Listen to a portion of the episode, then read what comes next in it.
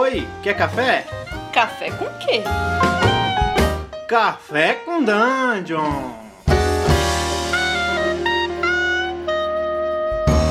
Bom dia, amigos do Regra da Casa. Estamos aqui para mais um Café com Dungeon, na sua manhã com muito RPG. Meu nome é Rafael Balbi e hoje eu estou bebendo aqui um, um cafezinho que restou da terra de um povo que já foi embora, mas fiquei aqui com um cafezinho que restou. E a gente vai conversar hoje sobre, sobre o nostalgia, um cenário e, o Monad System, ou seja, é um cenário, é um cenário riquíssimo, é, futurista, sei lá, espacial, sei lá, eles vão explicar melhor do que é o nostalgia e o Monad System, que é um sistema que está sendo trazido junto com ele pela fábrica editora. Então, para falar disso, a gente está tá aqui o, o Silvio da fábrica editora. Bom dia, Silvio, bem-vindo. E bom dia, Balbi. Como vai, cara? Eu não tô aqui com meu cafezinho, não tomo café, mas um litrão de Yakult. Os seus lactobacilos vivos para invadir o, as arcas aí. é, a gente está trazendo aqui também o, o Carlos Flut, da NP6. Acho que, pô, eu falei certo o seu nome, né, cara? o nome é difícil, então não tem, não tem problema, não. É isso mesmo, Carlos Flut. Eu tô aqui tomando um cafezinho preto, sem açúcar, daquele bem espetacular, que é para ficar acordado nessa jornada, jornada milenar aí da, das arcas de nostalgia. Olha só, essas arcas eu tô ficando curioso, amigo. e estamos também com o Stefano Pelletti, né? Nosso camarada aí do Câmara Obscura. Fala, cara, bem-vindo, bom dia. E aí, Rafael, beleza? Obrigado pelo convite. Eu também sou time sem café, aqui só no chazinho. Beleza. Vocês estão trazendo aí o, esses dois livros, né? Tanto Nostalgia quanto Monad System. É, de cara, a gente pode dizer que, que é uma, é uma, é uma, coisa, uma coisa complementa a outra, né? Por isso que imagino que vocês estão trazendo juntos eles, né? Como é que é isso? Fazer o. Porque nesse financiamento que vocês estão fazendo no Catarse, tá figurando as duas coisas? de nostalgia ele foi criado com o Monad System usado de base, né? Assim, a base do, do cenário era o Monad, era uma coisa só. Só que durante os testes, eu acho que a galera gostou tanto na Itália que eles resolveram separar e viraram dois produtos, né? Uhum. Eles criaram um sistema universal, né? E o Nostalgia virou um livro à parte, só com um cenário, né? Ele não contém as regras. E acabaram virando duas coisas, né? Eles trabalharam dois, até o, o design visual foi todo diferente. E aí eles fizeram um Kickstarter para lançar tanto uhum. o Nostalgia quanto o sistema separado lá fora. E aí a gente acabou trazendo, do, seguindo o mesmo modelo, né? A campanha com Nostalgia e você tem a possibilidade de pegar o, o, o Monad ali à parte se você não curte sci-fi, ficção e tal, ele funciona numa boa para qualquer, qualquer tipo de, de, de, cenário, né? Ah, legal. E, cara, a primeira, acho que a primeira pergunta, assim, a respeito, vou começar a explorar um pouquinho primeiro o, o cenário, né? Vamos falar do, do, do, nostalgia. Ou vocês preferem começar a falar do, do sistema? O que vocês acham que faz, faz mais sentido? Acho que tanto faz, né? Os dois têm, os dois têm a, a, cada um as suas características, mas eles se casam muito bem, né? Talvez uhum. até o cenário, eu acredito que pela ordem que sai lá fora, né, ele acabou sendo construído primeiro, né? A estrutura do sistema foi, foi incorporando e depois se desprendendo. É, dá, pra, dá pra gente começar a falar do cenário, né? Tá, cara, de cara, falando do cenário, eu, eu abri aqui, dar uma olhada no, no livro, cara, tem já uma, uma, uma, aura de mistério em torno dele que eu achei foda. Começa já com os desenhos aqui da, da Terra, uma coisa do universo, e sabe, um esquema assim que é meio, sei lá, é, é meio misterioso. Parece essas, essas inscrições que a gente coloca em, em satélite artificial que a gente manda para fora da Terra, se, se os aliens capturarem, né? Para eles verem que a gente tá, onde a gente está. tem a ver com isso, cara? Como é que é esse. Qual é o, qual é o barato desse cenário do nostalgia? Do nostalgia, desculpa. É, o nostalgia, na verdade, assim, o, o, a, parte, a parte legal dele é justamente essa estrutura, né? Porque pelo fato dele ser um livro é, que funciona de forma autônoma, ou seja, você pode utilizar ele com qualquer sistema que você quiser, ele traz uma, uma base densa mesmo. Você tem, o Stefano mesmo estava comentando é, mais ou menos 90% do, do, do livro é cenário, né? Você tem uma pequena parte dele ali que fala de uma adaptação, né, do uso, como utilizar o Monad System, mais focadinho, né? Mas sem tocar no sistema. Então ele só, só vamos dizer assim, pega as raças e adapta, né? Vai encaixando elas ali dentro da estrutura de construção de personagem, por aí vai. É, mas qual que é a pegada, né? A pegada dele é que ele começa explicando desde a Terra, desde como estava muito antes dessa jornada, né, tá acontecendo, o que foi acontecendo na Terra, como a gente conhece, numa visão um pouco futurista, mas não muito distópica, distante, né? E vai gradativamente te jogando pro sci-fi absurdamente fora da nossa realidade, até que chega no momento em que a civilização já nem se recorda mais que eles saíram da Terra.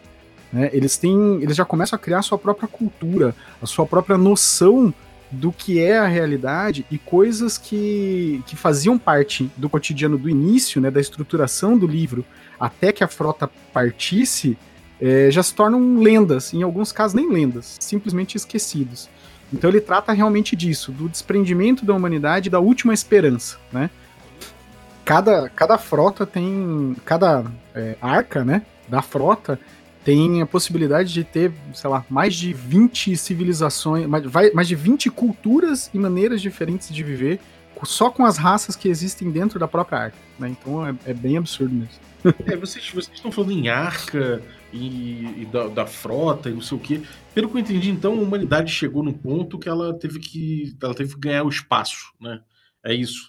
É, e aí fez como, como teve a arca de Noé, você teve uma arca espacial que você botou várias civilizações. Isso, é isso, isso, no, isso alguns, né? Os que acreditaram, que essa parte massa também, porque alguns humanos acreditaram que, porque estava datada a chegada deles, os cientistas conseguiram analisar e saber quando que ia chegar. 2148, se eu não me engano. E alguma uma parte da população achava que essas coisas estavam vindo para aniquilar a Terra e matar todo mundo. E começaram, né, uma, um caos, né? Outras, outras raças acreditaram que estava vindo para salvar, que era a salvação, que essas arcas eram a salvação. E se concentraram mais ou menos na área né, onde, onde essas arcas estariam. E, e aí, por isso que parte da humanidade entra nessas arcas e parte não. Tem uma parte que considerou que aquelas arcas estavam é. vindo para destruir tudo, para matar todo mundo. E, e os que falam assim: a gente tá tão fodido na Terra que é melhor subir nessa, nessa arca pra ir ninguém sabe onde do que ficar aqui. E aí, em geral, embarca, começa uma viagem é, é, espacial milenar. É, e a, única coisa que ele dá o indício da Terra, na hora que as arcas zarpam, né, vão embora, realmente é que ela desaparece. Então não se diz se ela, se ela explodiu, se ela morreu, não sabe. Simplesmente ela desapareceu. A Terra sumiu. Né? Então fica também uma, uma margem, né? A Terra, a terra inteira. inteira terra inteira. Caramba. E, bom, e aí então você tem a, a, raça humana, de forma geral, todas as culturas representadas dentro dessa arca, a população inteira vai, vai para dentro, e a arca some também, vai embora. Que, o, o, qual é o, o, que acontece a gente chega no cenário atual, né, do, do, do Nostalgia, qual o cenário que a gente vai jogar e qual o grande conflito que a gente tem nesse cenário? Conflito, conflito tem vários, né? Você tem, assim, na verdade, assim, dentro, dentro da arca, já dentro da arca, né? É, tiveram vários já tem, aquela parte dos livros, né, que o Stefano estava falando. Então tem o primeiro livro que é o Êxodo da. Terra, aí tem o segundo livro que ele fala de uma coexistência é, com uma inteligência artificial cuidando e zelando por eles, fazendo alterações genéticas em seres humanos para que eles tenham é, maior aptidão de força, outros para que eles tenham uma característica de cuidado e zelo pelos seres humanos, e todos eles com a possibilidade de manipular uma energia, né, que é chamada aura. Né? Não sei se na, na tradução vai ficar assim também, o Stefano, o tradutor, pode dizer. É, é, vai, vai e eles começam a aprimorar essas pessoas, essas, é, aprimorar a raça humana, né, e gerar essas, essas novas formas de vida dentro da arca, né, é, o, o Anima e os agora me fugiu o nome deles aqui, e os Fulgor, né? Um, um, com a força bruta. É, o, esti o estigma, estigma, o estigma é surge depois, né? Mas aí a gente já fala um pouquinho deles também. É. E, e aí eles vão, vão adaptando e arrumando a parte de dentro dessas arcas, só que cada, cada andar dessa arca tem tamanho suficiente para comportar uma cidade de porte grande ou mais, às vezes até duas cidades de porte grande né? E, e essa nave ela tem um motor infinito, né? Essa arca que são oito arcas, né? Elas têm motor infinito e, e ninguém, pelo menos no começo, assim, fica aquele suspense para os jogadores, ninguém sabe o que, que, move elas, né? Mas quando você descobre o que de fato é a energia uhum. da, que move essas arcas, cara, isso é um spoiler que nós não vamos dar aqui. Vocês vão ter que, vão ter que comprar para poder. Mas eu vou dizer pra vocês não, que eu fiquei vai ter que ler o livro, cara. A hora que eu li a fonte da energia que move essas arcas de forma a, a milênios, né? É absurdamente incrível, assim. E os conflitos são tanto conflitos sociais, a um bom e velho estilo GOT, assim, Game of Thrones mesmo, entre as classes, entre as castas, entre os níveis né, hierárquicos dentro da estrutura, até conflitos de sobrevivência mesmo, porque tem áreas que já estão desoladas, porque elas tinham um bioma, mas é, o uso não foi feito talvez da maneira mais correta, né, por causa de um êxodo da inteligência artificial num determinado momento, enfim. E devido a isso, essas áreas começam a ter uma vida mais precária. Então você tem áreas desertificadas, porque houve muita extração de madeira para abastecer outros, outros níveis. É, você tem áreas de floresta absoluta, porque as criaturas que tinham lá se desenvolveram de forma a acabar matando todo mundo que estava naquele andar. E o que é mais legal, tudo é. isso que eu tô falando são exemplos do livro, porque quem cria os andares da arca é o mestre. E ele dá toda a base para você fazer isso. Hum. Você vai poder criar e desenvolver toda a estrutura política, social, ambiental e mágica, né? Que daí fala das anomalias, mais pra frente a gente toca nisso. Enfim, dá para você criar um universo inteiro dentro de uma arca só. E se isso já não fosse o bastante, você ainda tem uma realidade alternativa é, através dessa energia da aura, aonde vivem é, criaturas que estão fora dessa dimensão, fora desse plano, e que são vinculadas à história da arca. Então você pode inclusive acabar chegando nesse mundo tipo de sonho dentro da arca, que é mais para um mundo de pesadelo, né, Stefano? é, com certeza. E, e o, o, que eu acho que é, deixa mais claro é, esse conflito social. É, Nostalgia é claramente um jogo é, social, né? É um jogo de, de, de, é, de contatos, de, de, de, reconhecimento, de descoberta. Porque em um certo momento, é, esses níveis, eles eram todos abertos. Existiam portões entre eles, chamados diafragmas, né?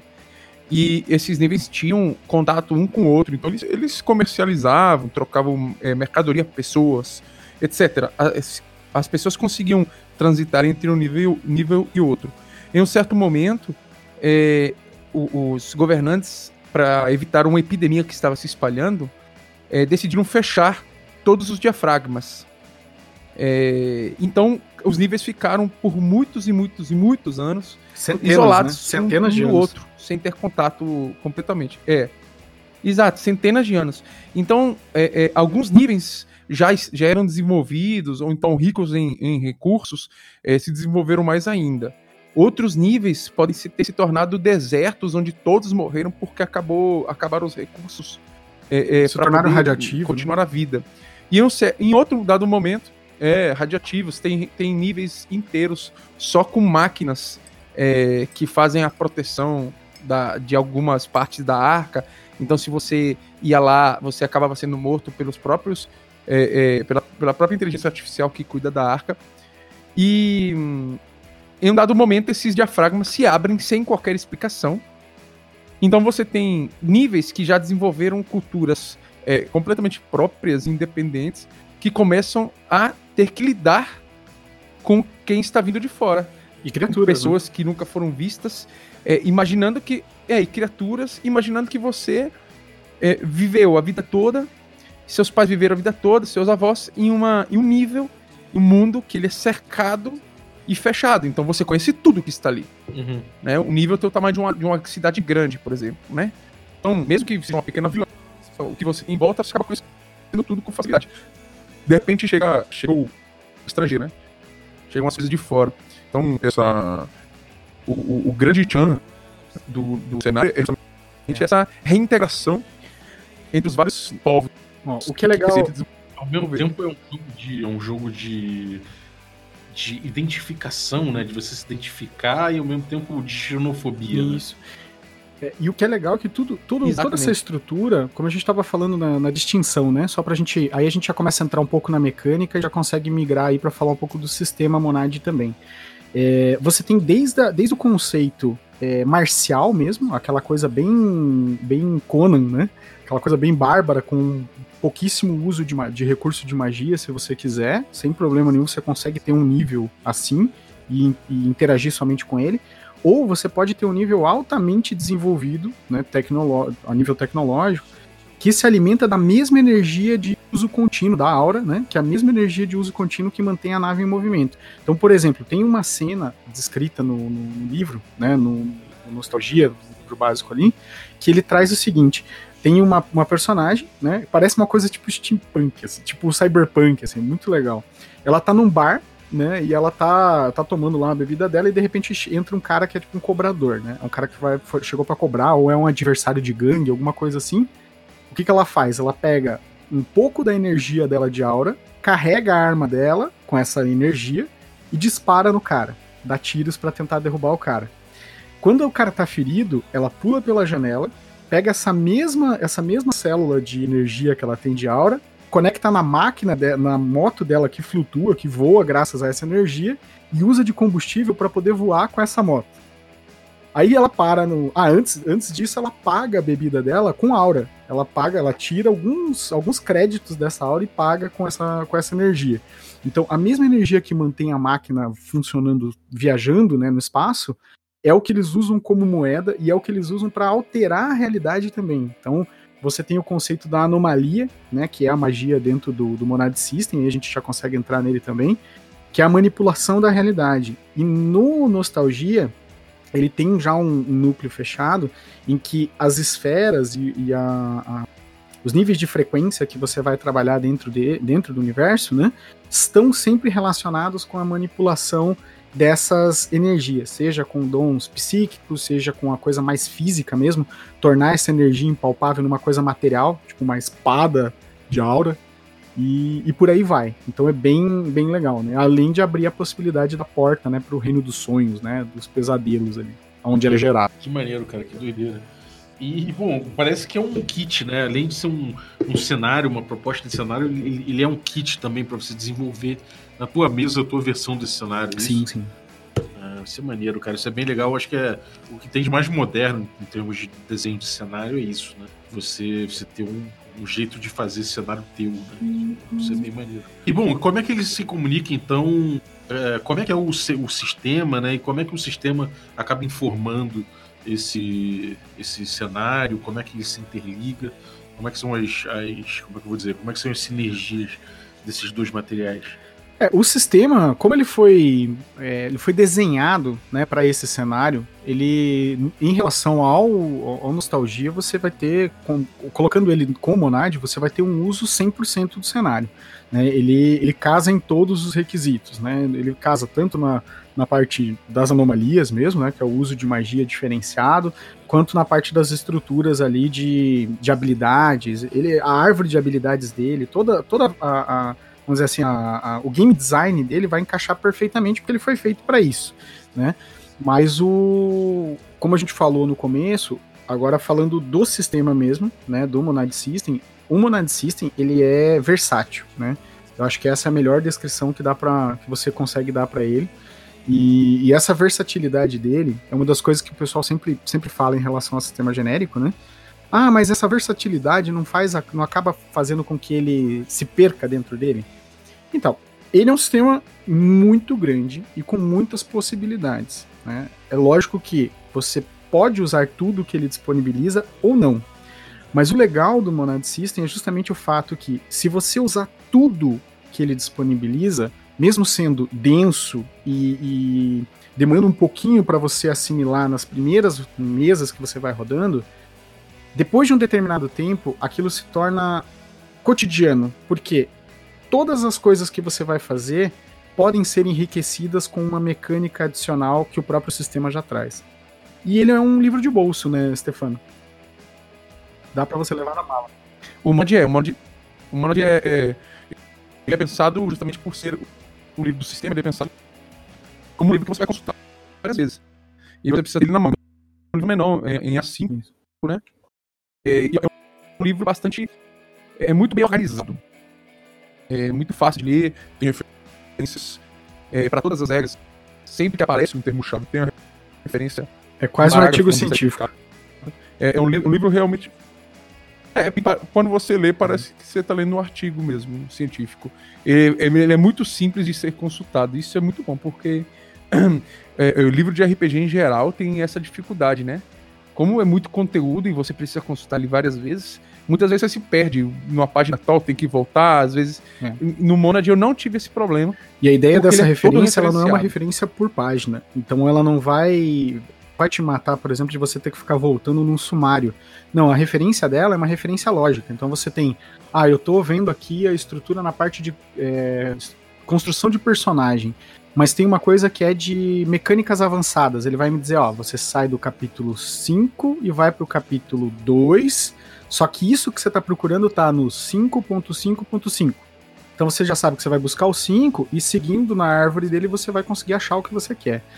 O, o que é legal, eu acredito que assim, uma, das coisas que me fez ficar. Porque eu sou extremamente apaixonado por sistemas que, que não deixam tudo 100% na aleatoriedade dos dados, né? Que te dão margem de escolha. Não que tiram os dados, né? Não que tiram a questão da, da aleatoriedade, mas que te dão escolha. E o Monad é isso. Ele, ele inteiro é um livro de escolhas. Você consegue definir se você quer que os seus jogadores trabalhem com gerenciamento de reserva, você vai trabalhar só com a, com a carta soma, né? Você vai trabalhar com a, com a reserva soma, né? É, o máximo possível ali. Se você quer uma coisa mais de risco, de aleatoriedade, você vai trabalhar com os dados, com uma margem muito diferenciada, que a tua margem é, se você tirar um, aquilo falhou. Não importa a quantidade de dados que você está rodando. Então, você não precisa fazer uma pool de dados gigantescas para conseguir sucesso em alguma coisa. Né? Você vai gerenciar os teus recursos de descritores, é, de suporte de cartas REM, né, que modificam a história, que você consegue interferir na história através de textos que essas cartas trazem para você.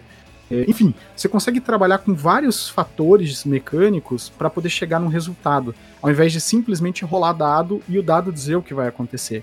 Né? Então você tem a característica do gerenciamento, a característica da aleatoriedade do dado e as características de, de vamos dizer assim, de interferência narrativa do jogador no, na história. Então você tem um pouquinho de todos os universos, né, de todos os gostos de RPG num sistema só. E você, se você não quiser trabalhar com um apenas, você pode trabalhar com todos eles em sinergia. Eles conseguiram colocar isso de forma balanceada, que eu achei impressionante. Me surpreendeu muito, na verdade. É, olhando assim por cima, assim, a gente tem um sistema que aparentemente ele é, ele é como você falou que é tem muita coisa opcional, né? Que você pode botar ou não, mas ele parece um, um sistema bem estruturado, né? A gente tem ali. É, a gente tem como é que é? é? atributo primário, atributo secundário, tem skills, tem bastante skills, tem outras características também, né? É, é um sistema que é como é que eu vou dizer? Ele, ele não é. Ele tá longe de ser minimalista, pelo que eu tô vendo, né? Mas ele é tipo. Ele é tipo um é. sistema é. que você consegue consegue sim pegar um pedacinho dele só para jogar, ou você de qualquer forma você vai ter que ler tudo para você é, para você optar simplesmente por uma coisa ou outra, mas ainda assim é, ele, ele, vai ser sempre esse, esse jogo mais pesado. Ah, eu, eu, eu acho que você consegue sim é, pegar é, a parte, o capítulo 3, no caso, que é o capítulo que te explica é, todos os conceitos dentro do livro, né? E ele já te dá assim, uma, grande, uma, uma grande pincelada de tudo que está no livro. E aí você pode decidir, é, por exemplo, você não vai trabalhar com magia. Então você, você não usa todo um capítulo é, que fala sobre as magias, que são as anomalias. Que é, é um dos, é um dos é, é, das partes mais legais, mas também mais complexas do sistema, né? É, mas você simplesmente não precisa ler aquele, aquele capítulo se você não quer fazer trabalhar com isso. Eu narrei uma one shot semana passada em que é, a gente não utilizou nenhum tipo de magia. Eu nem olhei o capítulo e rolou super bem, é, super tranquilo. É um sistema, é, como você disse, Balbi, muito bem estruturado. É, tanto que a premissa dos autores é juntar o que eles gostam do OS, dos, dos OSRs, dos, do roleplay clássico, né? Do jogo clássico, com é, a, o cuidado com a narrativa e a amarração mecânica da narrativa. É, que já é, já é uma questão de, de design mais nova, né, mais inovadora. Então eles fizeram muito bem essa, essa questão. Você tem, você tem toda a estrutura física é, do, do, típico RPG mais clássico, e você tem toda uma, uma estrutura também me mecânica que te amarra na narrativa e traz um, um bilhão de ganchos para dentro do jogo. Você pode rodar um jogo sem pensar em nada, só lendo a ficha dos personagens. Você já vai ter gancho suficiente para rodar uma campanha.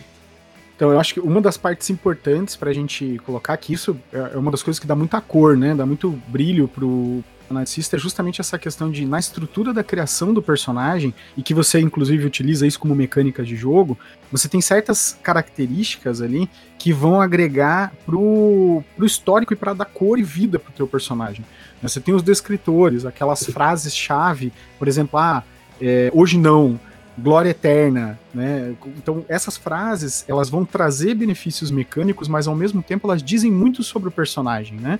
Você tem os preceitos que você é, nesses preceitos você consegue trazer um pouco da, da maneira do personagem pensar, né? O que ele ama, o que ele o que ele tem preconceito, o que ele odeia, o que ele almeja, quais são os objetivos de vida dele. E isso é um background detalhado e, e nesse detalhar ele você também consegue utilizar isso como mecânica em jogo. Então, o legal dele é que todo aquele processo moroso da criação, às vezes, do personagem, que a gente faz, por exemplo, ah, preenche aquela ficha enorme com um monte de informação e usa só 10%, no Monad, se você quiser usar 100% da ficha do personagem, você consegue usar ela sem ser uma coisa enfadonha, sem ser uma coisa morosa e chata, entendeu? Então, isso é uma parada muito legal também. Interessante, que eu tinha visto a ficha aqui, até achei ela uhum. bastante extensa. Por isso, que, por isso, que, me deu essa impressão de um sistema grande, bem estruturado. Agora, como você falou da, dessa diferença de dele chegar num ponto de equilíbrio entre sistemas com recursos narrativos e, e sistemas mais old school e tudo mais, é, no final das contas, qual o estilo que você vai usar, assim?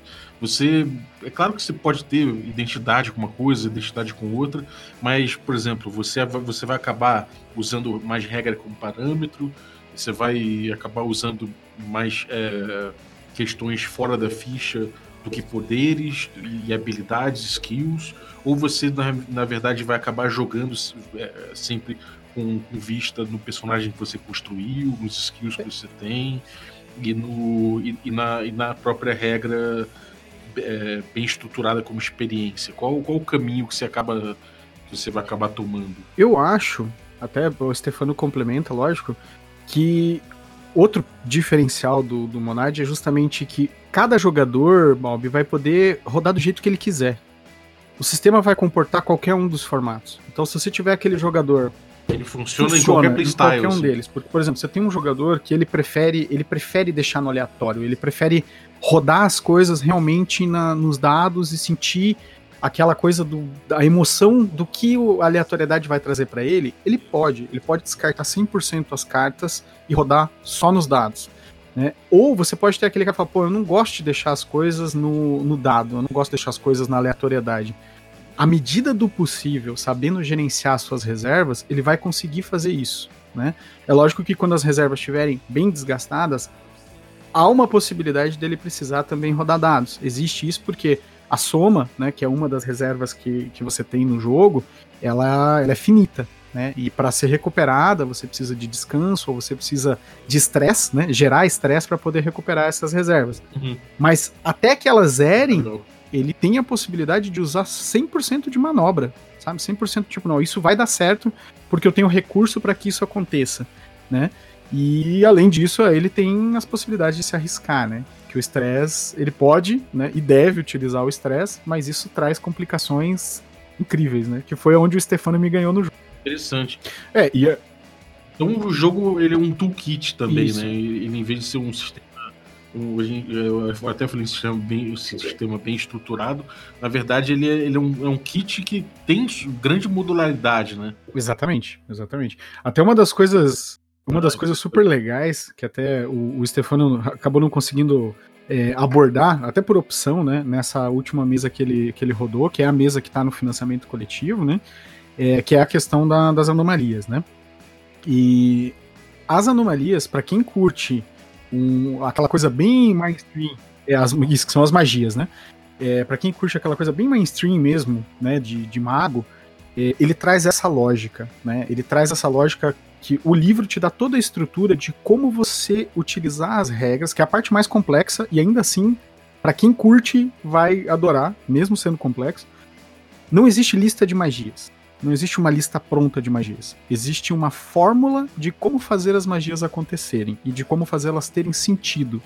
Então, o mestre do jogo e o jogador vão trabalhar junto com os níveis de intensidade, vão trabalhar junto com, os, com cada um dos níveis ali para poder definir como aquilo acontece, qual o custo e por quanto tempo e por aí vai. Então ele é um sistema de construção de interferência na realidade num nível de coletivo mesmo. Você na mesa você vai desenvolver o que as coisas, como as coisas vão funcionar, né? Como aquilo vai acontecer, de que forma você vai afetar a realidade e lançar a sua bola de fogo, por exemplo, né? Ou você vai, sei lá, lançar um ataque psionico. Então tudo isso é definido na em cima dessa estrutura de regras para você fazer a magia acontecer do jeito que você quer e não de um jeito que tá travadinho numa cartilha. Então isso é bem legal também. Li isso, isso, que é uma, que é uma grande referência dele, né? Cara, isso é muito legal. Parece que o sistema realmente. Eu, eu gosto de quando o sistema ele meio que dá uma borrada uhum. nos limites entre essa coisa da teoria GNS, né? É. GSN, desculpa, o gameista, uhum. simulacionista, narrativista. Ele parece que dá uma borrada nisso uhum. tudo e ainda, ainda tá um kit para você convidar, não só você como mestre, mas você convidar o jogador a Exatamente. participar dessa construção, né? Isso é muito interessante. Agora, em, mecânica, em termos de mecânica básica. Bom, você tem atributos e você tem habilidades, né? Você tem cada habilidade se relacionando com um atributo. E cada habilidade também tem um pool de soma, né? Um, um pontos de soma que eles chamam. Então você, vamos dizer que você tem uma questão que você vai resolver, um teste que você vai resolver, que tem dificuldade 7 estipulada pelo mestre. Aí você vai analisar quanto você tem de habilidade. Se você tiver o mesmo com habilidade, você foi bem sucedido, você é bem sucedido no que você está querendo fazer. Se você tem menos na habilidade do que você tem na dificuldade, você vai ter que preencher essa diferença. Vamos supor que você tem uma dificuldade 7 e você tem 3 na habilidade. Aí você tem algumas opções. É, a primeira opção é você gastar pontos desse pool de pontos de soma que você tem relativo à sua habilidade, né? Então, vamos supor que você tem habilidade é, 3 é, e ela tem 9 pontos de soma. Então você pode gastar aí, é, para chegar na dificuldade 7, você pode gastar 4 pontos de soma. Né?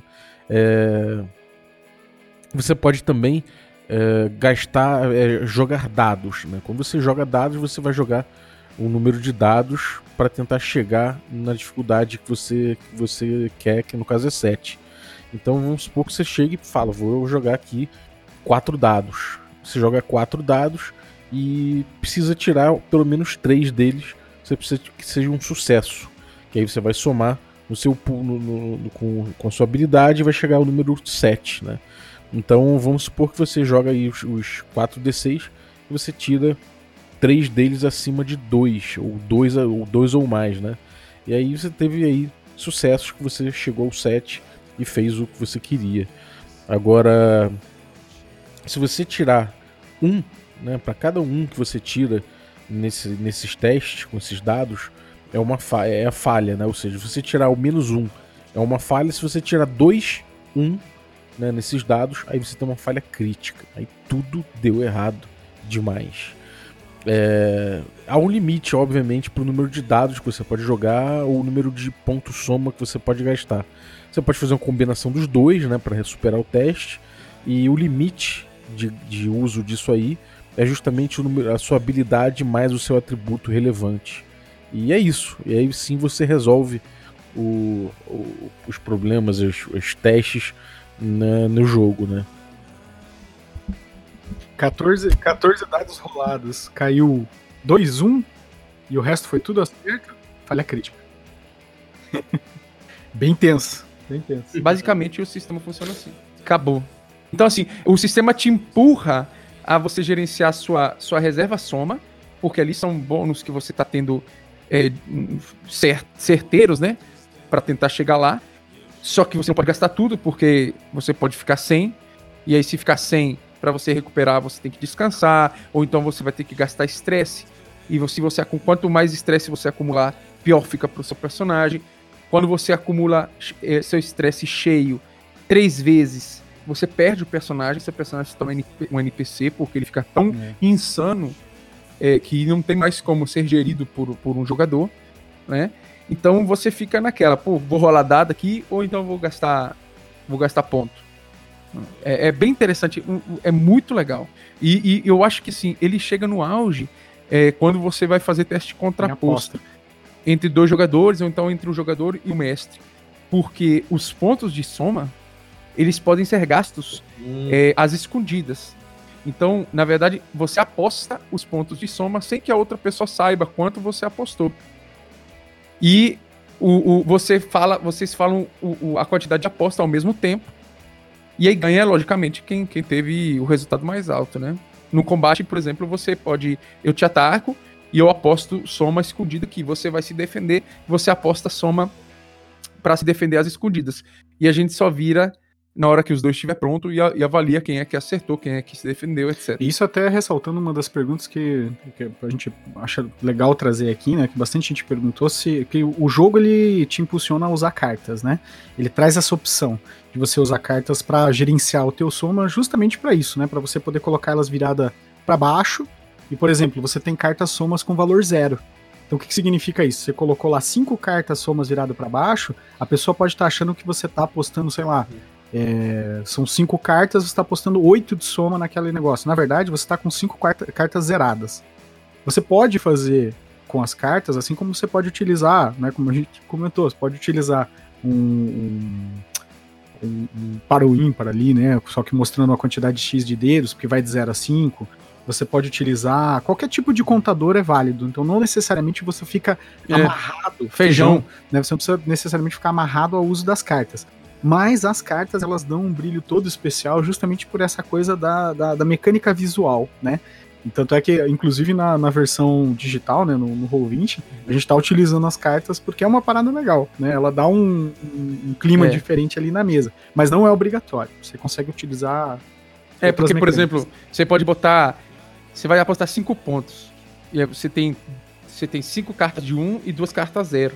Aí você bota sete hum. cartas só pra para você fazer com que o outro gaste mais recurso, entendeu? Pô. É um jogo de blefe, é bem legal. Pra enganar teu adversário, né? é, isso é muito legal, cara. Isso é uma brincadeira, né? É, bem legal. Você brinca dentro Uma mecânica dentro do mecânica. é. Agora, cara, é, vocês falando de carta e tudo mais, como é que tá vindo esse financiamento coletivo aí? Como é que tá esse catarse? É, vocês estão trazendo os dois livros juntos? Como é que é que para comprar? Como é que é para comprar não, né? Como é que é para participar? E quais são as recompensas aí? Como é que você pega os dois juntos? A partir de que apoio? E as cartinhas vêm? Como é que é isso? A, a gente está trazendo os dois livros na campanha, mas existe a possibilidade de você comprar ambos separados. Se você só quiser o cenário, quiser adaptar para um, um outro sistema que, que você curta, assim, é perfeitamente possível, né? Como eles já estavam falando aí, é, é muito simples. Então você também consegue comprar só Nostalgia o, o Monad está sendo vendido separado na campanha também, então você pode comprar tanto em PDF quanto a versão física deles. O Monad ele ele está custando 80 reais na campanha e o Nostalgia está custando 140. Mas você pode comprar os dois juntos por 200. Pô, vale muito a pena. É... Pô, é... E o, o, os dados, as cartas que, que a gente estava comentando agora, é a princípio, eles estavam como meta estendida só, né? Até porque, assim, como, como a galera estava falando, Sim. eles não são obrigatórios no jogo. Você consegue muito bem jogar até com feijão, um dado de seis lados convencional, você consegue jogar. Mas é muito legal, cara, ter isso na mesa e hoje eu acabei adicionando é, como adicional na campanha mesmo. Você já consegue comprar separado tanto o kit com os dois baralhos, e os dados e os livros, ou só os baralhos, ou só os dados, enfim, tem pro que você quiser, assim, você consegue comprar lá na campanha direto. E se a gente alcançar também como meta extra, quanto mais carta em jogo, melhor, assim, melhor você para você colocar na mão da, da dos, dos, outros jogadores também mesmo. Então isso é só só agrega, né? E os dados é, lá fora saíram os dados do Monad e os dados do Nostalgia. A princípio, você consegue comprar os dados do, do Monad, mas se a gente alcançar como meta extra, entram também os dadinhos do, do, Nostalgia, que na verdade são a mesma coisa, ele só muda a cor e muda o, o, o, desenho, né? Que aí já vem com, com o logo do Nostalgia desenhado. Então tem tudo lá, cara. Tá, tá tudo disponível e já vem tudo né, nessa primeira leva aí do, da campanha. E como essa, a gente já tem um dos materiais lançados lá fora, uma aventura para nostalgia também, já, já tá como meta estendida. É, a gente já tem um dos cenários que saiu para o Mona de Ophion também, já está disponível lá na campanha como meta estendida. Assim, tem, tem muito conteúdo oficial que já está sendo disponibilizado na campanha e a gente já vai trazer muito mais coisa, porque o Monad ele já tem outros cenários lançados, né? Um cenário de apocalipse zumbi, um cenário completamente diferente, com é, aquático e tal. E tudo isso já está já tá certo de vir para o Brasil. Depende só da gente trazer o Monad, né? Que foda, cara. E realmente, eu acho que essa coisa dos dados, né? Tipo, ah, beleza, o dado do Monad o dado do, do Nostalgia, mas pô, pra colecionador, até pra quem não é, tipo, eu mesmo, eu fico maluco pra pegar dado, cara.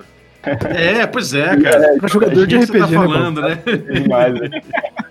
jogador de RPG. O livro é lindo, né, cara? Inclusive, lindo, inclusive lindo Balbi, eu, eu sou um lombadeiro safado, né? Gosto de livro físico. E o Nostalgia é uma maravilha, cara. É um, é um livro a quatro 344 páginas, completamente colorido, ilustrações foda, animação foda. Escolheu a dedo, assim, quem, quem ilustrar o livro. E esse foi, inclusive, um dos motivos dele ter separado o sistema do, do cenário, né? Assim, tem entrevistas dele aí pela internet em que ele fala que, assim, a estética que ele, que ele queria, que ele imaginava para o livro não seria possível se ele tivesse com um cenário todo ali, tudo misturado, né? Então ele acabou separando tudo e aí ele fez um livro, assim, absurdo de bonito e aí criou uma estética mais básica para o sistema universal, né?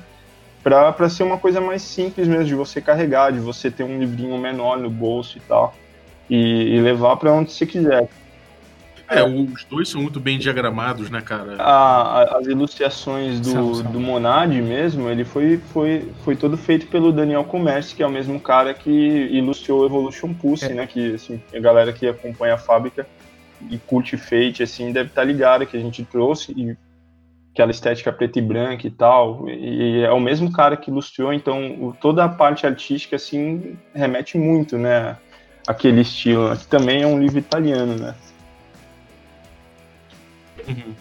É, cara, realmente é um material lindo mesmo, cara. Só, só, só essa capa preta aí do, nostalgia, cara, pô, já dá vontade de fazer camisa, yes. dá vontade de tatuar, sei lá. Mas, ó, Bob, eu vou dizer uma, eu vou dizer uma coisa para você. Tem uma, tem uma arte dentro do livro em específico que é de uma entidade que aparece, que ela, ela né, sem muitos spoilers, mas ela é uma entidade muito importante na história, inclusive. Se eu não tô enganado, é Aurea Vess o nome dela, não me engano. Aurea Weiss, Aurea Weiss. Cara, é uma mulher, né, uma, uma, uma presença feminina, né, e ela tá vinculada numa energia que parece um, uma capa, né? Um vestido dela saindo numa coloração rubra, é sanguinolenta, assim, que desaparece no horizonte. Cara, é assim, a hora que você vê aquilo ali já dá vontade de jogar. É, é fenomenal. Fenomenal. É, maravilha. Pô, materialzão que vocês têm. É parabéns aí à fábrica. E parabéns a vocês que estão é, é aí promovendo, cara, porque é bem maneiro mesmo. Com carinho. o, o, o, o Stefano é, fez o, o Carlinhos ficar apaixonado, né? Assim, porque nem eu conhecia muito do jogo, por ser italiano e tal. Quando o Stefano pegou na mão e leu, ele começou a mostrar pro Carlos, cara, e aí o Carlos me procurou apaixonado, assim, pelo jogo, né, cara? e muito, muito. E cada dia mais. Quanto mais eu leio ele, mesmo, mesmo esquema de, de traduzindo no italiano, porque eu não sei Não, nada de detalhe, italiano. detalhe é esse, cara. Tudo que o, o Carlos está falando aqui começou com ele traduzindo tudo no Google Tradutor, cara, do, do, do PDF, para conseguir ler o italiano. Foi isso mesmo. Foi isso mesmo, foi isso mesmo. E trocando ideia por ter, os termos que eu não entendia com o Stefano, né? Tipo, Stefano, e essa palavra aqui? O que, que isso aqui quer dizer? Quantas pessoas não aprenderam inglês pra Assim, né? entender, né? Agora É. tá na hora de, de aprender italiano aí. É isso aí. Nada, cara, eu não entendi uma palavra. Mas aí, Latim, né, cara? Ah, italiano é mais É fácil. a base da civilização. é muito parecido. Maravilha. É. E, bom, vocês aí, cara, primeiro, é, fábrica, cara, o, o Silvio, onde é que, é, onde é que a galera é, encontra o resto do material da fábrica? Esse catarse aí, qual o endereço? Onde é é, a galera tem quantos dias ainda pra apoiar? Faz o.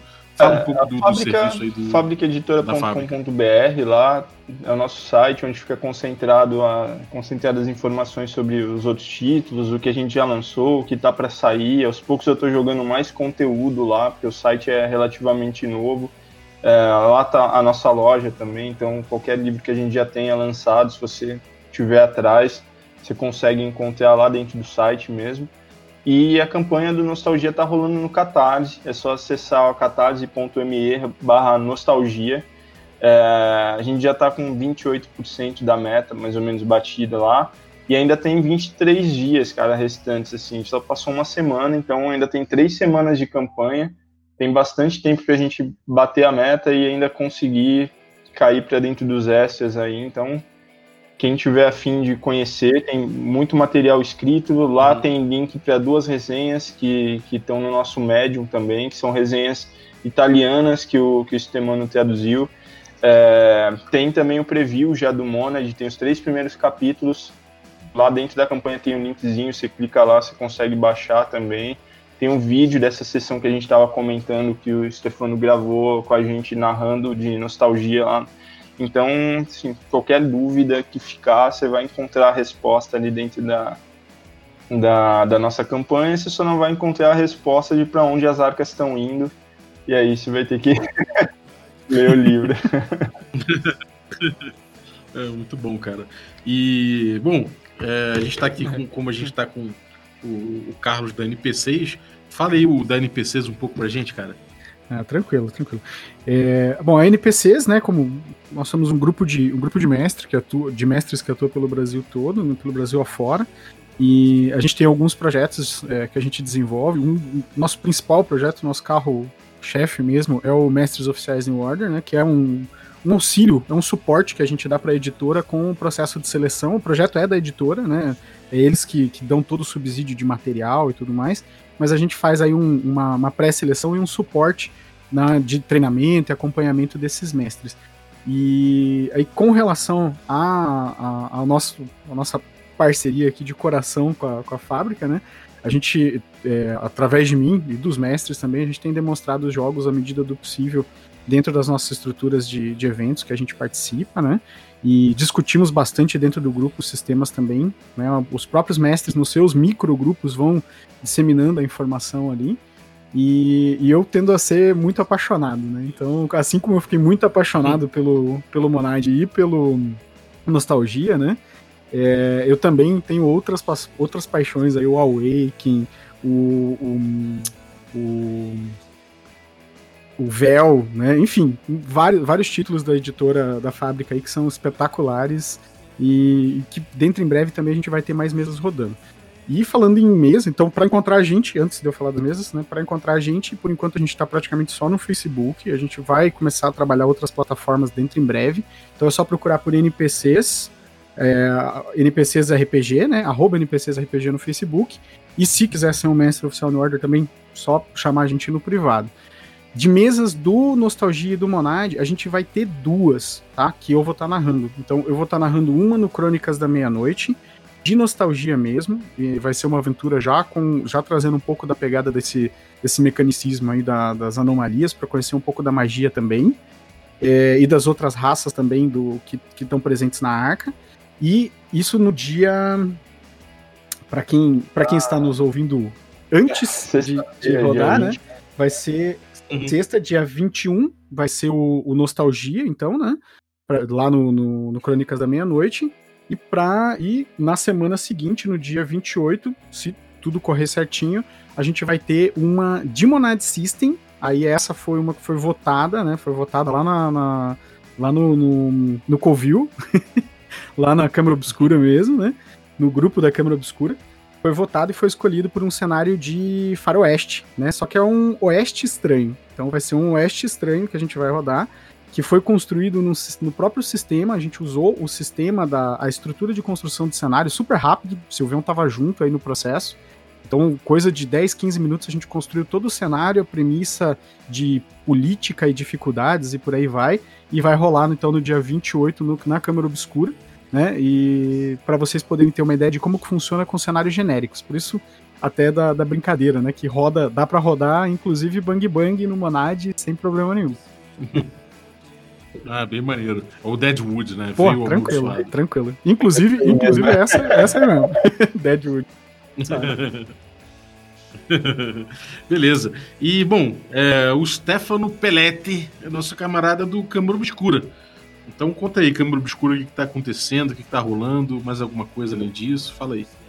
Cara, Câmara Obscura, nós narramos RPG com muito carinho, muito horror é, muita coisa legal. Então, fica ligado, a gente tem jogo várias vezes na semana, tá rolando Belregar como campanha, tá rolando é, Awaken, é, tá rolando um hack do Ratos nas Paredes, feito pelo próprio Bastinello aí, é, hoje, daqui a pouco, inclusive, às 10 horas. É, Câmara Obscura RPG, é, procura a gente no Twitch, no YouTube, no Facebook. É, nós temos um, um, grupo no Facebook que é o Covil Nefasto da Câmara Obscura. Entra lá que a gente posta as novidades e a gente fala babaquice, faz meme com print dos jogadores é, na live, né? é, é, bem bacana. E, e, basicamente a gente no canal tenta trazer uns RPGs diferentes, é, possivelmente indie. Né? Sempre que surge algo é, é, diferentão mesmo, a gente leva para lá numa pegada distópica, numa pegada terror, horror. Para quem gosta dessas coisas diferentes, Câmara Obscura é o canal. Fechou. Cara, muito obrigado então pelo por vocês apresentarem o sistema pra galera, o cenário também, tanto o Monad quanto o Nostalgia. Realmente muito bonito, muito interessante. E vamos lá, cara, vamos fazer isso acontecer. Parabéns à fábrica, parabéns aí à, à NPC sempre envolvida com que é quente aí. No, RPG sempre estão dentro. E é o Stefano aí do Câmara Obscuro também, que é um canal que eu acompanho pra caralho, também do, do Bacinello, nosso camarada que tá sempre aqui também. Valeu, então tá tudo em casa. Valeu, obrigado. de camarão. Valeu, obrigado. Isso aí, valeu galera, obrigado é, e até a próxima.